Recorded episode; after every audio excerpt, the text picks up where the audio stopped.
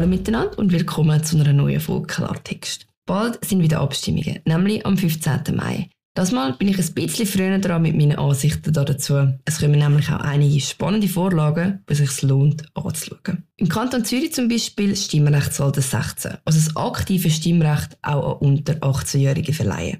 Das heißt, Personen ab 16 sollen auf kommunaler und kantonaler Ebene können wählen und abstimmen. Sich selber in ein Amt wählen lassen, können sie aber nicht. Das wäre das sogenannte passive Stimmrecht. Im Kantonsrat sind alle dafür außer die SVP und die FDP. Das hat mich persönlich ein bisschen verwundert, weil ich nicht davon ausgegangen dass das wirklich ein Spiegel der Bevölkerung ist. In anderen Kantonen ist nämlich so ein Vorschlag auch schon im Kantonsrat deutlich angenommen und dann von der Bevölkerung haushoch verworfen worden. Der einzige Kanton, der so ein tiefes Stimmrechtsalter kennt, ist Glarus. Es gibt aber vermutlich auch keinen anderen Kanton, der so wenig kennt wie Glarus. Was spricht für ein Stimmrechtsalter 16? Aus meiner Sicht nicht wahnsinnig viel, aber Befürworter sagen, dass die Jungen ja auch am längsten von Abstimmungsausgängen betroffen sind. Sprich, dass sie auch mitreden sollen. Das Argument verstehe ich. Aber dann erschließt sich mir nicht ganz, warum man dann nicht mit der Einschulung schon abstimmen darf. Also einfach ab dann, wenn man halt Ja und Nein kann schreiben Vielleicht könnte man ja die Stimmzettel auch mit Multiple-Choice-Möglichkeiten ausstatten, dann geht es vermutlich schon im Kindergarten mit dem Abstimmen. Ich halte nicht viel von einem Stimmrechtsalter 16. Wenn ich heute zurückdenke, als ich 16 war, das sind wenig mehr wie 10 Jahre.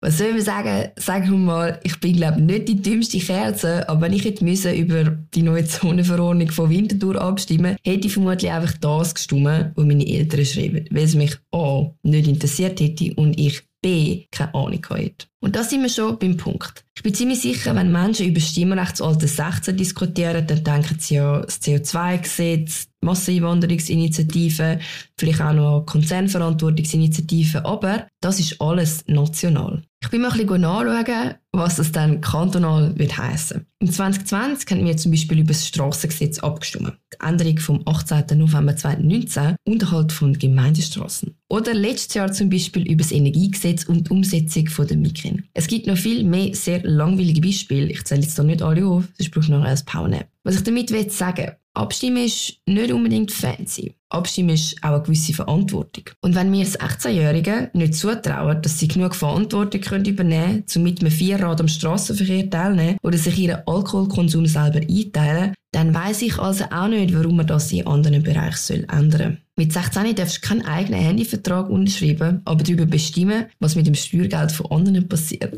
Mit 16 fällst du unter das Jugendstrafrecht, kannst also nicht gleich belangt werden wie ein Erwachsener, aber beim Abstimmen spielt das keine Rolle. Und mit 16 darfst du noch nicht mal heiraten, aber kannst darüber bestimmen, ob es im Kanton eine Heiratsstrafe geben soll oder nicht sehe ich kritisch. Mit Recht kommen auch Pflichten. Und das Recht abzustimmen ist für mich auch die Pflicht gebunden, mündig zu sein. Sonst muss man darüber diskutieren, dass man die Volljährigkeit generell absetzt auf 16. Irgendjemand hat sich beim Festsetzen von der Volljährigkeit auf 18 aber mal etwas überlegt. Und das gilt halt nun mal nicht nur für den Lebensbereich, wo es einem gerade passt. Und wichtiger Punkt, in der Schweiz ist es jetzt ja nicht wirklich so, dass man sich politisch nicht könnte einbringen könnte. Man kann Petitionen lancieren, man kann Unterschriften sammeln, sich im Jugendparlament einbringen oder in einer Jungpartei sein. Und das kann man alles vor 18. Und ganz im Ernst, wem das zu langweilig ist, der hat von Politik nicht viel verstanden. Wenn Menschen für Stimmrechtsalter 16 sind, mit dem Argument, dass sie am längsten von der Politik betroffen sind, dann gibt es aus meiner Sicht eigentlich nur einen Tipp. Dann wählen Politiker, die sich nicht nur um ihre Wiederwahl und ihr Klientel bemühen, sondern solche, die sich für die Zukunft von ihren Kindern einsetzen. Solche, die nicht sagen, bei der Altersvorsorge ist alles okay, die nicht sagen, Wertschöpfung ist etwas Schlechtes oder die sagen,